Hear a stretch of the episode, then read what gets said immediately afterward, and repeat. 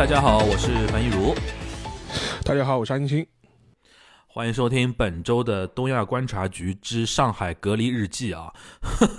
那个 呃，跟呃跟大家要打一下招呼啊，因为我们上海这边疫情的一个关系啊，呃，我跟沙老师还是各自在自己的家里进行一个什么，现在应该这个话应该叫什么叫静态痊愈静态。管理对吧？然后全小新在北京依然在那个在做一些新闻报道的一些工作。然后呢，上次我们水了两期呢，没想到还还要水，还要继续水下去。然后我跟沙老师就说：“哎，那我们今天就是聊什么呢？对吧？”然后沙老师说：“呃，因为正好是在那个四月一号，上海这边等于是呃四。”四月呃三月二十几号开始，三月二十七号是浦东那边开始封城嘛，然后四浦西这边是四月一号封城，然后浦西这边等于是三月二十七之后有一波大家抢购的抢购物资的一个动作一一个潮嘛，然后在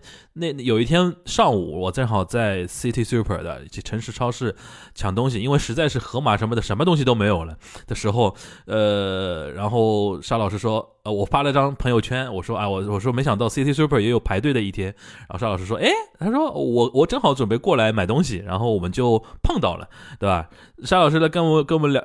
那个解释一下那那天那个情况你那天还没参与抢菜嘛？非常淡定的买了点咖啡什么的嘛。因为 City Super 是是一个相对来说就是定位比较就是贵的一个超市嘛，就是相对来说它以前以原原来的话，它可能都是卖那种什么一些进口食品啊，或者相对来说会比较多一点。另外一个，因为它那个超市，它它它那个位于是上海的一个算是一个比较高档的一个 shopping mall 里面，对吧？就是那个 APM 里面，A P M 里面，它里面就是是卖都是都是卖奢侈品的嘛。它地下是有一个所谓的进口超市，所以说一般来说它里面物价比较高。所以一般一般的时候去的话，应该人不会那么多。所以说，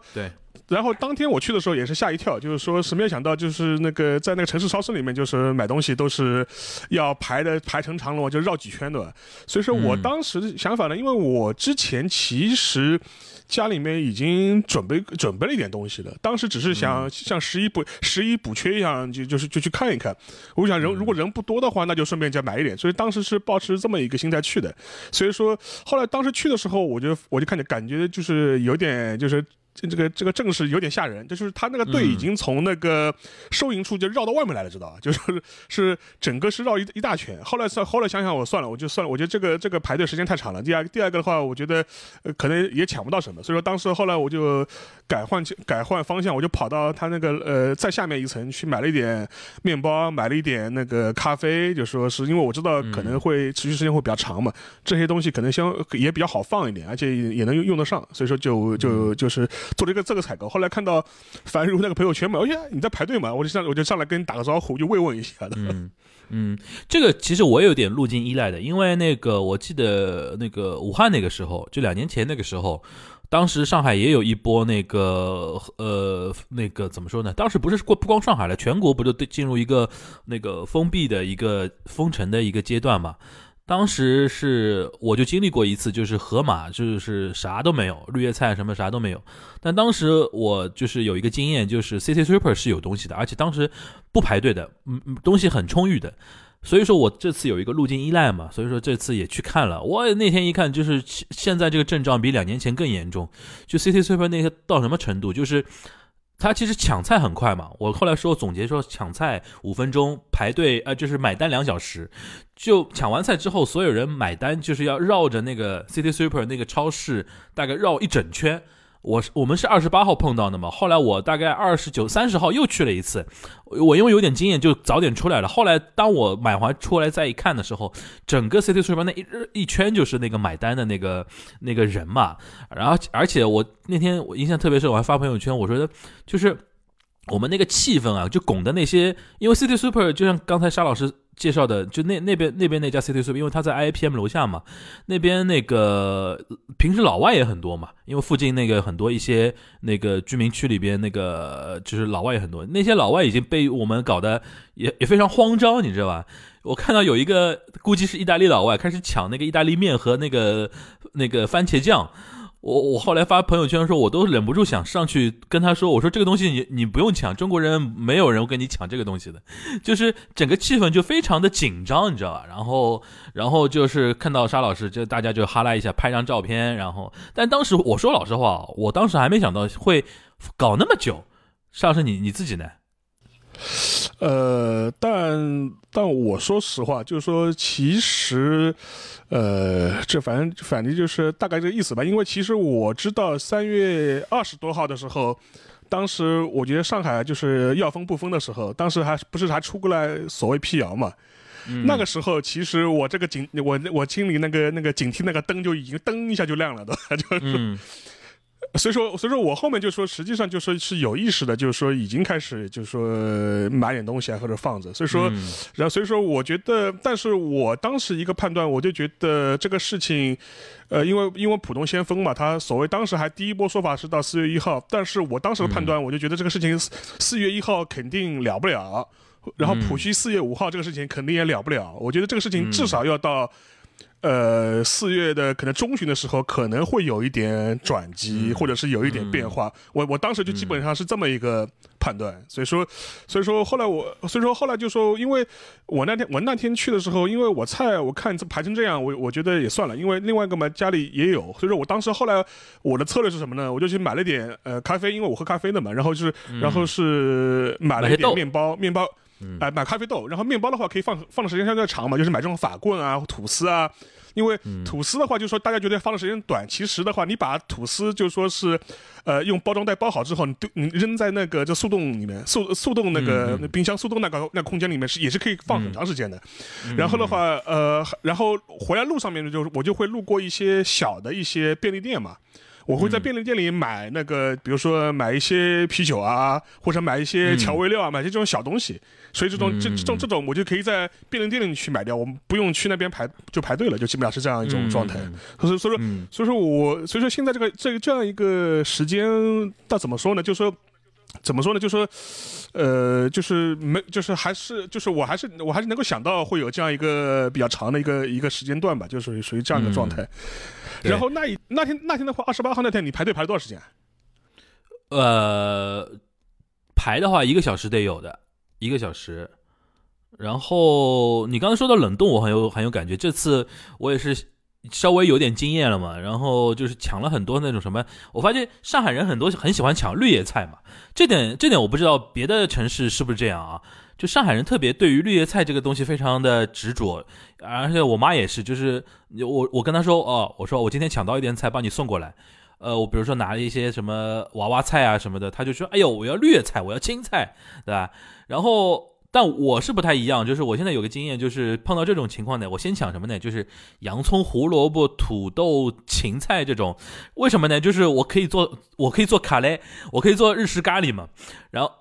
对，做咖喱有个好处，然后我就再用那种密封袋把它分成好多小份，然后通通丢到那个冷冻里边，就是这属于一一顿可以解决一天的那种嘛。我到现在还没吃完了，我就做做这两天自己做那个咖喱和什么做那个罗宋汤，波罗西吉，然后那个就分分装，这这个我觉得是可以提提供给大家的一个一个经验，因为这个东西。是属于是炖菜的话，它哪怕解冻都不会影响它的风味嘛。它不像那种炒的那种菜，你不能动嘛，一动再解冻，这个就烂得一塌糊涂了嘛。这个炖菜就相对会好一点。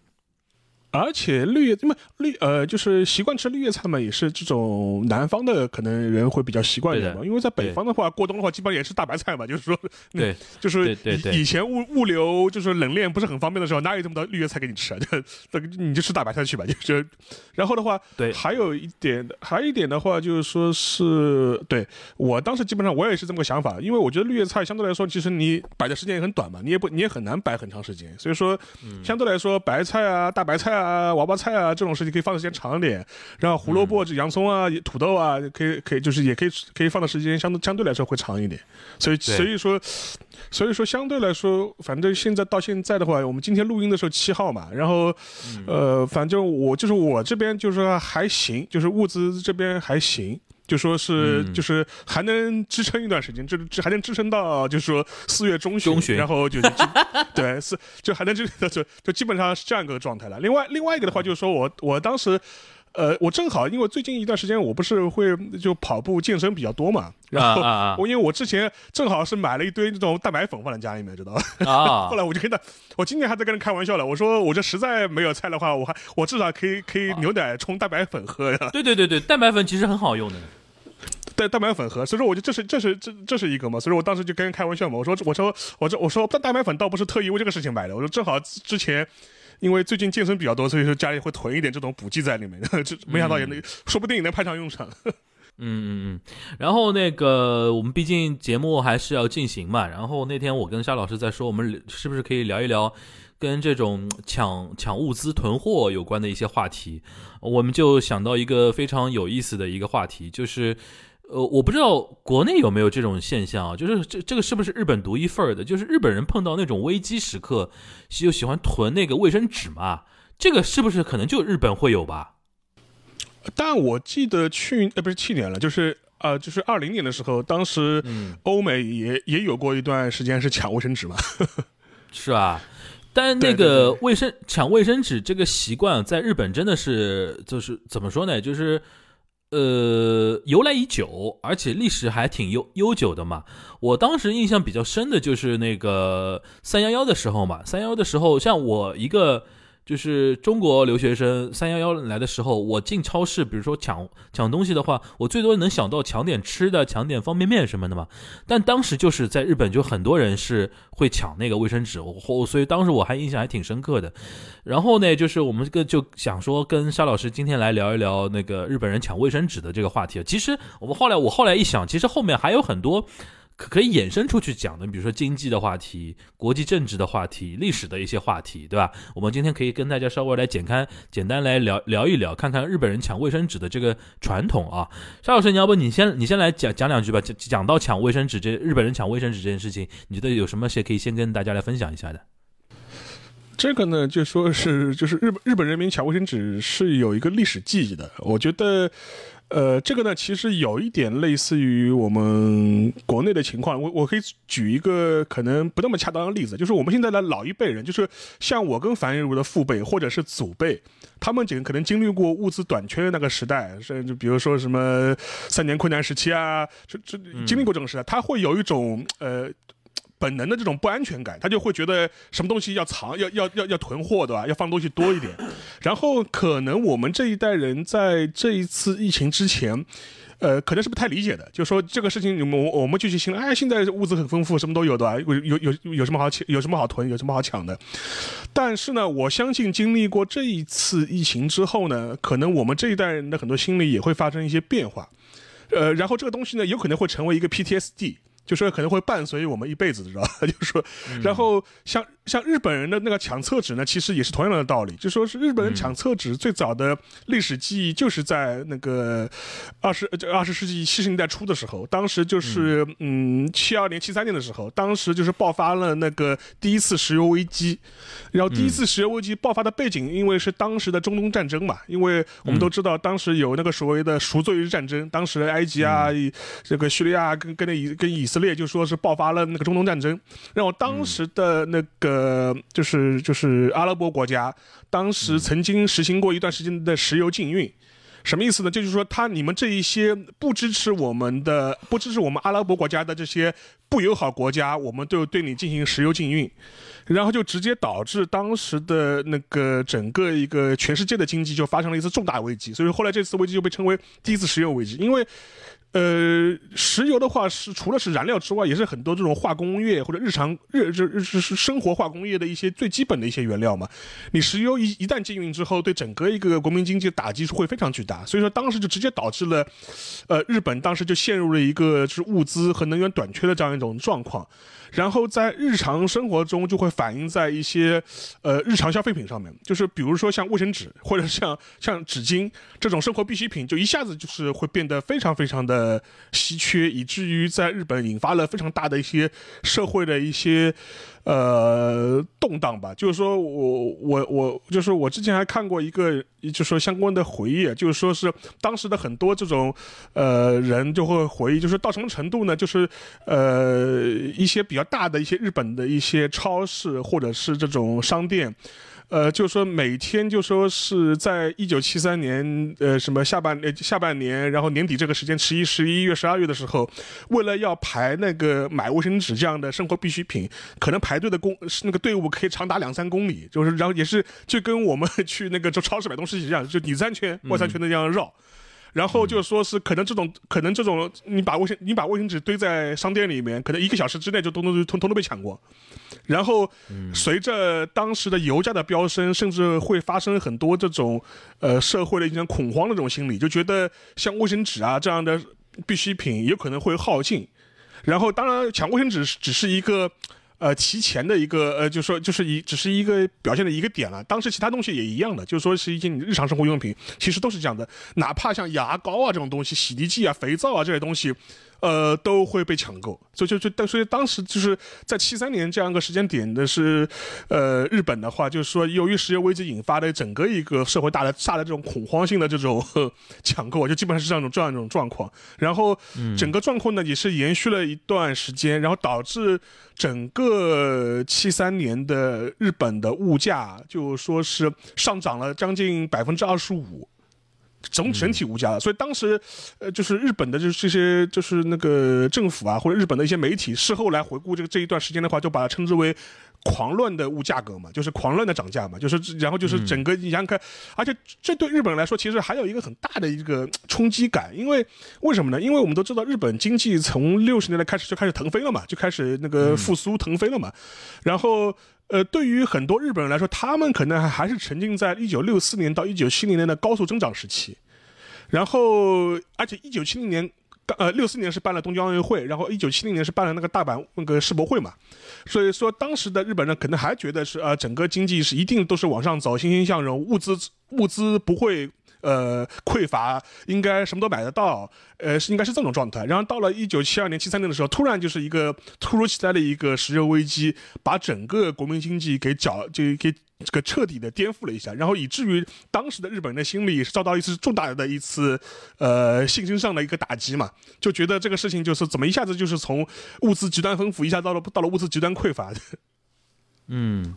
这里边我跟大家补充几个数字啊，因为我彻底还查了一下，就是因为它爆发的时间节点是七三年的十月份，就总体上来讲，就是第四次那个中东战争是七三年的十月份，所以说对于日本影响最大的那个年份呢，其实是七四年了，因为它整个开始混乱啊什么的，然后中间还出现一度就是呃。中央银行就日本银行，它为了防止那个通货膨胀通货膨胀过快，然后提升那个利息啊什么的，因为要控制一点那个社会上的一些就是说不安的情绪啊和什么的，然后收紧银根这个政策又再次导致了一些经济上的一些挫折，所以说它整个一九七三年到七四年的这个就怎么说呢？就是首先就从那个物价指数来讲的话，呃，那个我们经常说的那些消费者指数，一七三年的话。数字是涨了十一点七，到了七四年，就刚才沙老师说的，接近百分之二十五，接接近百分之二十五的那个消费者物价指数的上涨，这是很夸张的一件事情了啊。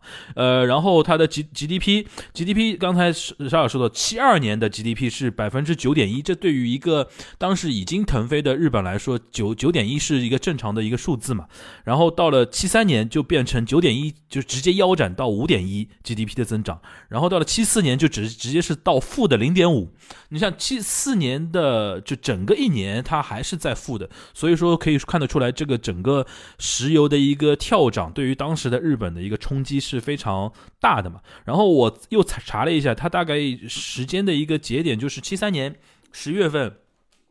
呃，石油危机刚出来的时候，然后当时那个中曾根康弘啊，他是日本的那个通产大臣，他上那个电视节目，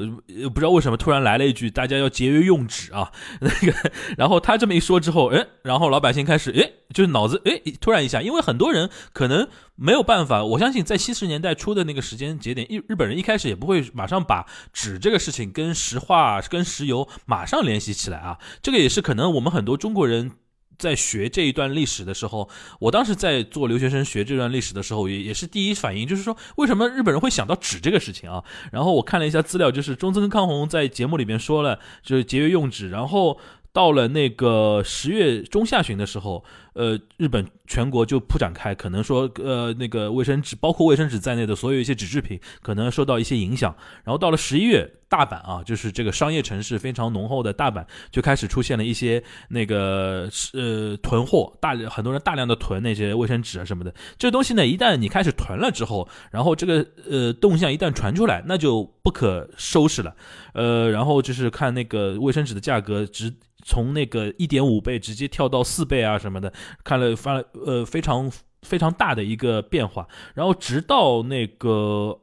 七四年的三月，呃，这个就是囤纸啊、囤卫生纸的这个呃动乱啊，就是小小的这个混乱，社会上的一些混乱才真正的平息下来。可以看到，几乎持续了一个小半年的这么一个时间。可以看得出来，就刚才沙老师说到一点蛮有意思，就是 PTSD 这个事情，我相信啊，对于国内中国很多。现在一点，呃，就是年轻人来说，我们未来可能就是有一个 PTSD 的，就是就是关于那个物资囤菜啊，然后那个我知道很多人现在有一些习惯囤一些那种什么压缩饼干之类的这这种东西，就原来可能我们会觉得说压缩饼干这种东西可能离我们生活是很远的嘛，这种概念可能是。是我们这一次那个新冠疫情之后，可能新一代的中国人，或者就是说中国人脑子里边要更新的一些新的一些观念，可能未来我们也会形成一种新的 PTSD 吧，邵老师。而且我我我当我当时还开玩跟人开玩笑嘛，我说经此就经此一役之后，就是我们可以下下个断言，就是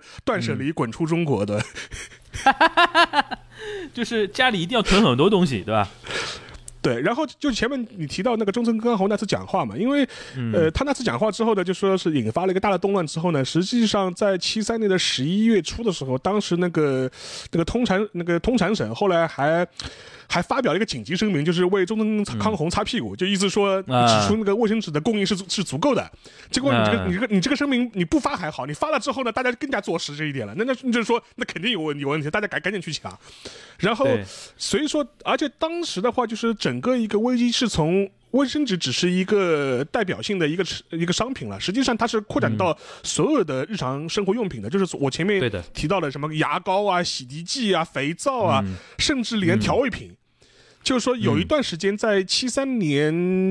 呃十二月份的时候，曾经有一段时间在关西的时候，糖的库存都用完了，就买不到。嗯，糖盐这种调味品都买不到了。然后还有一个呃，这个事情其实对日本当时一个很大的冲击点是什么呢？因为对于当时的很多日本企业来说，它的一个石油中供应的突然中断是措手不及的，而且而且我们也都知道嘛，日本日本它是作为一个资源进口型的国家，它是仰赖于资源进口的，它自己本身呢，如果呃它没有一些资源的输入的话，它是很难支撑的。呃，实际上面的话就是说是，呃，我看到过一个数据啊，就是在一九七三年十月份的时候，就是全日本的私营部门、私营企业的的石油储存量大概只有六十七天。嗯，只有六十七天，呃，所以说，呃，对于如果你家可以想象想象一下，如果在十月份的时候石油突然供应中断的话，那就等于导致日本所有的呃私营部门或者私营企业机构，它的石油储储备只能供两个月的时间，超过两个月的话就没油了。然后这样的话，你确实是对整个民生经济啊会带来巨大的恐慌嘛。然后，呃，所以说在也是在此之后，就是日本的一些企业啊，或者是它的一些政府政府啊，也都开始有意识的要做所谓的战略石油的储备嘛。然后我看到个最新的数据，就二零一零年以后，就说是日本的它的呃日常的石油储备的量，基本上是要保证在一百八十天左右。啊。那等于是要有一个半年，对，所以说我看到就他就是他会在日本的一些相关的一些区域造这种非常大的这种储油罐啊，做这种战略储备。其实当然我们国家其实也有了，这个这个每个国家其实尤其在这个情况下都会有。所以说也是因为被这个事情就深深刺激刺激过。然后讲回那个就是说是对日常的民众的这种影响的话，其实。在各个方面都开始体现出来，因为除了就说抢购这个就是日日常用品啊，抢购厕纸啊、卫生纸啊之外，当时日本社会到什么程度呢？就是说是很多的那个服务行业、商业机构，它的营业时间也被迫缩短，就百货商店啊、超市啊、购物中心啊，缩短营业时间，因为它要节电嘛，然后电梯停用，电梯停用，然后甚至这个加油站关闭。然后，呃，就是像东京啊、大阪这种都市的霓虹灯全部关闭，然后甚至的的一些就是那个火车、铁路的那个运营时间也也缩短。嗯，所以说，就这整个一个影响是全方面的，而且甚至我当时看看，就是是看到过最搞笑的事情是什么呢？就说是导致当时的呃，就是正当时正好在七三年、七四年这个时候时候正在制作拍摄的奥特曼。就奥特曼那个那个那个皮偶那个特摄片，当时他的一个当时当时一个叫 Leo 的奥特曼，就是他他的拍摄周期也为此缩短，压缩了那个 就是那个成本，所以说导致这一集这一这一代的奥特曼在整个奥特曼的这个家族失去了，你们就非常写写的非常的就是贫穷嘛，然后就非非就然后就场景啊就非常寒酸。呃，导致这个原因就是因为这个原因，而且其实，在一些别别的一些娱乐的一些行业上面也会体现出来。就比如说我前面提到电影院啊，也会关门，或者是提前结束。然后日本的当时日本整个最火热的职业棒球的这种比赛，当时的话，因为它要节电嘛，它等于是不打夜不打夜场了，呃，全部放到白天，或者是傍晚打，因为晚上的话要节电，不能开灯。然后电视就是那个那个电视节目、广播节目的深夜节目通通取消。本来可能广播可能有深夜广播嘛，它也通通取消，然后降低那个减暂停、降低或者是暂停那个播出时间，而且像当时的很多日本的主流的一些，呃，就是汽车制造商，像丰田啊、日产啊、马自达啊。因为当时日本的这些车厂的话，他会去参加那些呃大型的这些赛事嘛，就 F 一啊这种赛车活动嘛。后来也是因为了要表现的表达出我们节能啊，或者是节油的这样一种态度，也纷纷就是集体退出这些大型的这种赛车的这种这种比赛。所以说，它整个影响是全方面的，整个社会在这个大半年之间是呃发生了一个巨大的这种动荡。而且前面我们提过嘛，它从可能七二年的时候，它的。呃，GDP 增长还是百分之九以上，一下子跌到负的百分之零点五，那这一年下来，对整个社会的冲击有多大？大家也可以想象一下。而且实际上面，我相信，对于我们现在的就是说是听我们节目的一些听众来说，说不定也能够感同身受吧。对 对对。而且这种全方位的影响呢，它还导致了很多后续的一些影响。不过在此之前，我想沙老师，我们要不再聊一聊那个更大的那个背景啊？因为刚才我们提到那个中东战争那个事情嘛，其实日本其实有点有点，我怎么说呢？就是有点次生灾害。因为说老实话，欧佩克那些油国，它针对的其实是美国嘛，对吧？因为是中东战争那个事情，然后因为因为。日本一直是跟美国站在同一阵营的嘛，而且在这种问题上的表态，他不可能跟美国不一样嘛，所以说导致就是说，呃，他一等于是打包进去，一起被被波及到嘛，然后然后那个。这个是一个很大的一个背景，这其实跟现在其实都有点像，你觉得吧？就是比如说现在石油、天然气啊一些话题，所以说日本，我刚我这两天在观察日本人在评评论那个石油、石油那个呃不是那个天然气危机的时候，他就会想想到这一块儿，因为这种东西就太像了，因为你就是国际政治或者甚至是国际冲突的时候，有一方是突然手有一方是手里掌握非常强大那个原物料资源的，然后他作为这个东西作为一个牌打出去之。之后就会对国际市场产生一个非常大的一个波动嘛？你看这两天的国际股市也是，呃呃也是这样，就是看看两国要和谈了，然后和谈出来的一个意思比较好，然后那个美股、日股什么，呃，包括中国股市狂涨，然后一旦一旦谈判破裂，又马上狂跌。这个其实是跟当时五十年多年前那种石油危机的这个结构其实有点像的吧？对。而且我当然还还给补充个背景啊，因为我们前面讲的石油危机啊，这 而且呃有一个忘了讲，就是说当时的油价到什么程度呢？就是说在一九七三年上半年的时候，当时每桶原油价格大概是三美元，嗯，很然便宜。后到了，然后很便宜，三美元。然后到了到了七四年，呃到了七四年初的时候是涨到十二块，涨到十二美元一桶，嗯，就是翻等于是翻了四倍，对，等于是翻了四倍。你这样一下来，对对整个对整个经济的打压情况会有多大，就是不难想象的嘛。所以说，我觉得对对，这个的话，我觉得这个这个这这也是个背景要要也要提供一下。另外一个的话，就是前面也的确是的，就是说在第一次石油危机的时候，日本是属于被就是被波及是被波及到的，这没办法嘛，嗯就是打爸打了打了爸爸，然后连儿子一起打了，就是所以说。就是要就是这个也没办法，但是对于当时的日本来说呢，其实它是有有一个很大的一个冲击，是它没有做好准备，它完全没有做好准备嗯来应对这样一种大的一些呃石油或能源上的一些危机。他就等于从来没有想过这个问题。对对的，完而且完全上是陷入一个、呃措手不及的这样一种状态，而且当时的日本的它整个一个石油进口呢，又是高度依赖于中东这样一个地区的嘛，所以说从这个角度来说，我觉得对日本人来说，从吸取的一个教训就是说，怎么样扩大自己能源的的结构的这种来源的多样性，然后同时呢要加强自己的一些能源的储备。所以说这个事情呢，就是给了一个嘛是国家政的战略上面、政策上面它是有这样一种调整，然后对日本的普通百姓来说嘛，就是有了一个呃突然体会到了一个在经历过经济高速发展之后的一个物资短缺的一个时期。虽然这个时期，呃，现在回头来看并不是很长。呃，大概也就呃半年的左右的时间，但是呢，就是其实我们现在其实或许能更能够体会吧，就是说是你说不定我们可能日后来回顾这段时间，可能也就两个月、三个月这样的时间，但是这这段记忆可以说是会比较刻骨铭心一点，以至于就是说是过了三十年、四十年，对吧？出了什么危机的时候，大家也要去抢卫生纸的。对对对，所以说每次我就回到这边，就是它的源头就是七三年的那个石油危机，导致现在日本每次遇到什么事情，老百姓总会习惯的会去抢那个卫生纸啊。呃，然后其实呢，说老实话，这是呃所谓的石油危机啊，对于日本的那日日语里面叫那个 oil shock 嘛，shock 就是冲击。shock oil shock 或者叫或者叫石油 shock、CQ shock，对它都可以啊，都是指证。其实有两次，一次是七三年的十月，就是中东战争；还有一次，第二次呢，就是那个伊朗革命之后发生的第二次那个石油危机嘛。这个我我沙老师稍微简单介绍一下吧。因为七八年，呃，我们都知道，呃，就是就伊朗发生伊斯兰革命嘛，就是说是，然后伊斯兰革命之后，等于是伊朗的整个个政权就发生了大的大的一个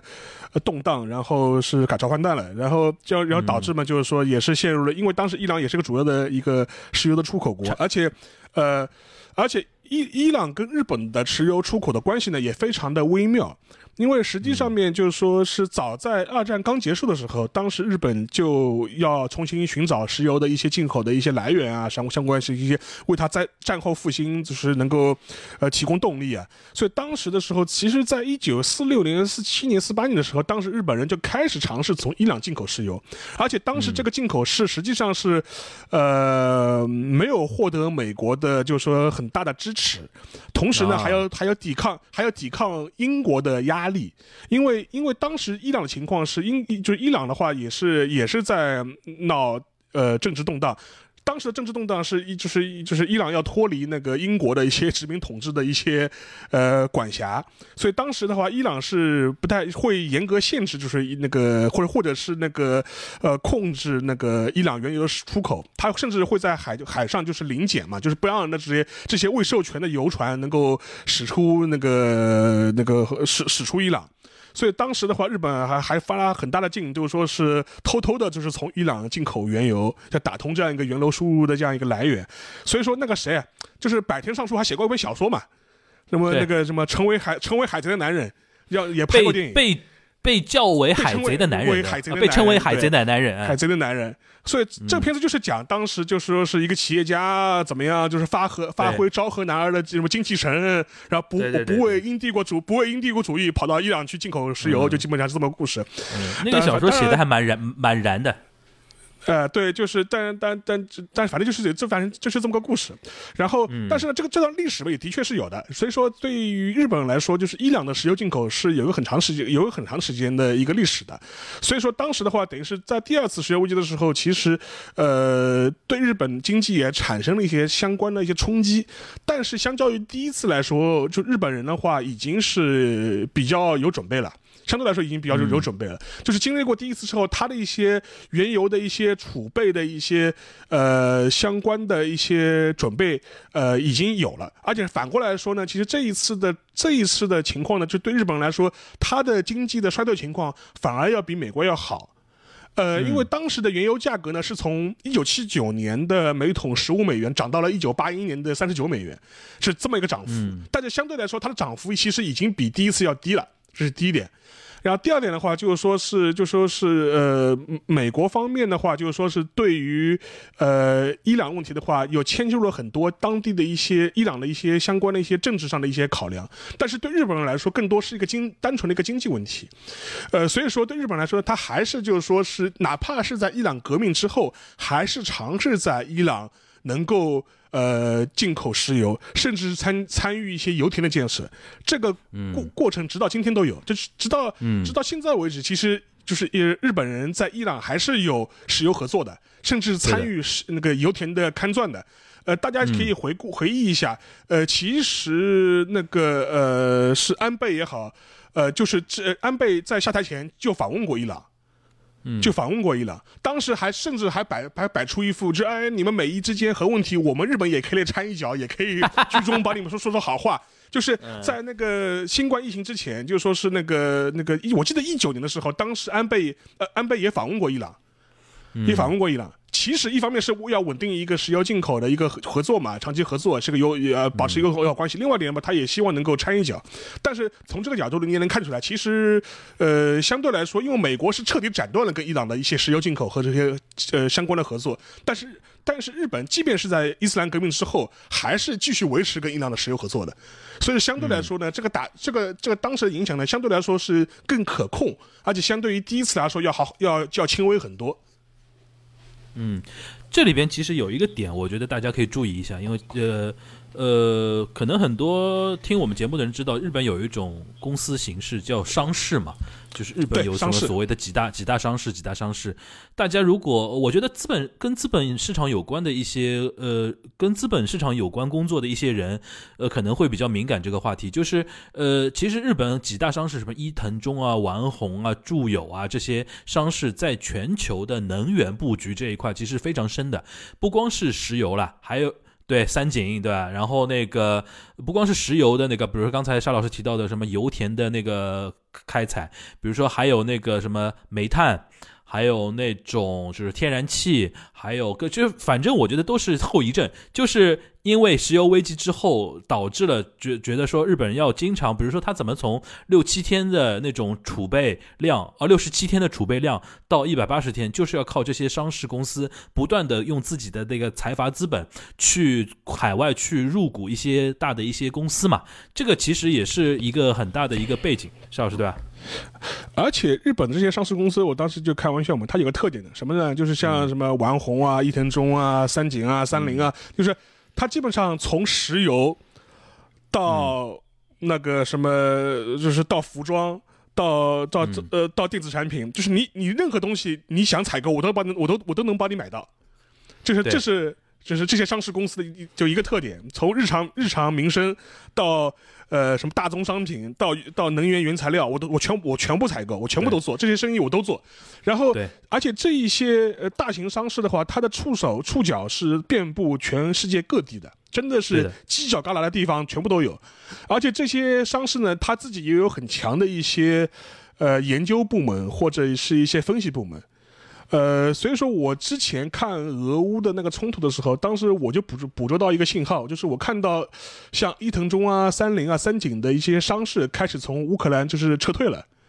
那个时候我就知道，估计是差大概估估估计这个仗是躲不过去了，是真要打的。就说是，就说基本上，因为这个其实如果熟悉像日本这些经济体系或者这些商商事机构的话，这是一个很好的衡衡量指标。就是你看这些上市公司到底是什么样状态，因为他们的一些经济情报的一些收集功能是分析功能是很强的，而且是非常敏感，而且相对来说他们的很多决策。某种程度上来说，呃，更少一些政治上的干预，它更多是很很很就是很本能的一些经济反应，或者是一些商业的反应，它不会考虑到一些政政治上的一些因素，会相对来说少一点。但是在这种情况之下呢，它的很多的反应呢，某种程度来说，反而可能更能直观的反映当地的一些情况到底是怎么样。所以说，我觉得你看这些伤势的一些他的反应啊，他他撤不撤，他走不走，或者是他对银子，他对那个相关的采购有有没有什么跟相关的反应？我觉得这就是一些相关的一些观察指标了。呃，所以说，然后然后讲回那个是呃，就第二次石油危机的话，其实对日本来说，其实第二次石油危机没有第一次冲击这么大，而且他继续跟这些国家保持一个相关的合作，而且当时还有一点就是说是，呃。随着伊朗革命之后爆发的就是两伊战争，就伊朗伊伊朗跟伊拉克继续打，嗯嗯，然后所以说整个第二次石油危机的延续时间非常长，基本上是要到八十年代中叶的中期的时候，油价才慢慢的就是平稳恢复下降，就基本上是维持了很长一段时间。但是我们可以回忆一下，其实那个时间段对日日本经济反而是进入了一个高速发展的镀金时代嘛，就超级泡沫时代。在那个时候，就是反而是，虽然说从这个角度，你也可能看出来，其实基本上也没有受到呃第二次世界危机的一些非常重大的一些影响，相较于西方的主要工业国家。对，而且这个时期对于日本，它为什么？我觉得就七三年的那一次第一次石油危机，对于日本有一个很重大的一个逻辑的一个改变。对于产业界来讲的话，它一定要离开那种。高度依赖能源的类型的的这样产业，比如说我们那个学日本经济的时候，经常会有一个说法叫重厚长大，就是。重工业，对吧？然后重厚就是厚度那个厚，然后长就是呃就是那个长短那个长，大就大小那个大。就是日本原来在七十年代那个石油危机之前，它其实造船业啊、冶金啊、钢铁啊，其实也很强嘛。这种在日本来说，它的产业属于叫重厚长大产业，就是怎么怎么说，就是粗放型的那种能源消耗型的那种产业。然后经历了石油危机之后呢，它产业界也自己在反省，也在转型，所以。所以说，你像那种我们印象中，比如说刚才沙老师提到，比如说像那个呃丰田啊、本田啊，或者说之之后更崛起、更更多的一些白色家电的那种制造业，比如说像那个 Panasonic 啊这些东西，它完全基于一种什么感感觉呢？就是未来的世界对于日本来说，不能再依靠这种，因为它自己本身不产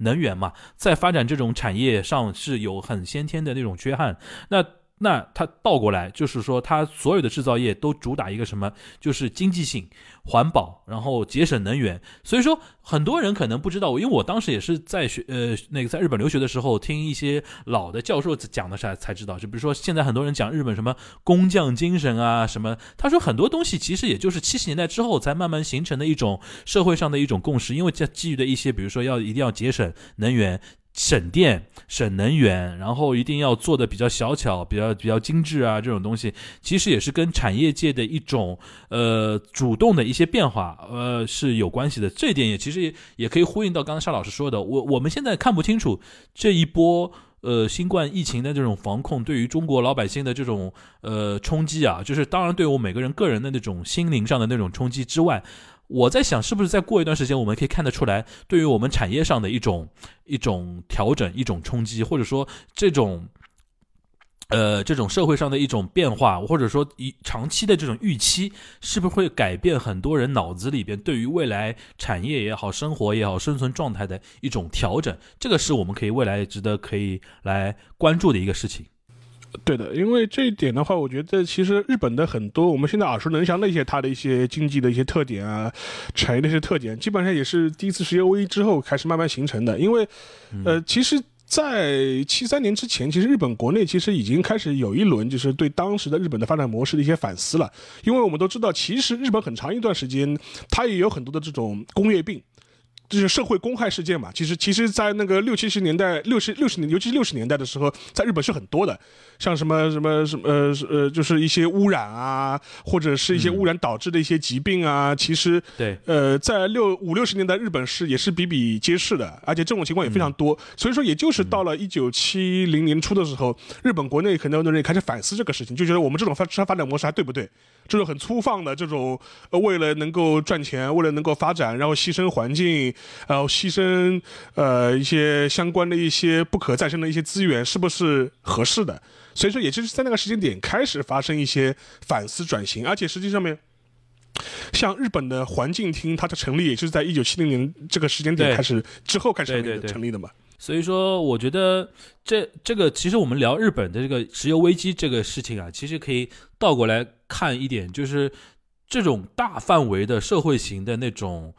呃，动荡啊，未来肯定会造成很多的一些改变。这个我们希望说，各我们因为现在大家封在家里嘛，我相相信沙老师也有这种同感。随着时间越来越长啊，大家各自因为不能出去，不能动，对吧？然后再加上很多负面的一些。信息啊什么导致现在很多人还挺挺那个什么郁闷的，对吧？然后我是觉得说，大家可以就是用比较长期主义的一种眼光来看这么一件事情。当然，我们现在眼下的日子要过好之外啊，可以可以，比如说我们听我们节目的一些学生也好啊，一些年年轻的一些朋友也好，或者你你是搞研究工作的，搞那种媒体工作的，因为我知道很多那种就是传媒圈的人也会听我们节目嘛，就是可以从这个角度去挖掘挖掘。以后的一些长期主义的一些新闻，就比如说，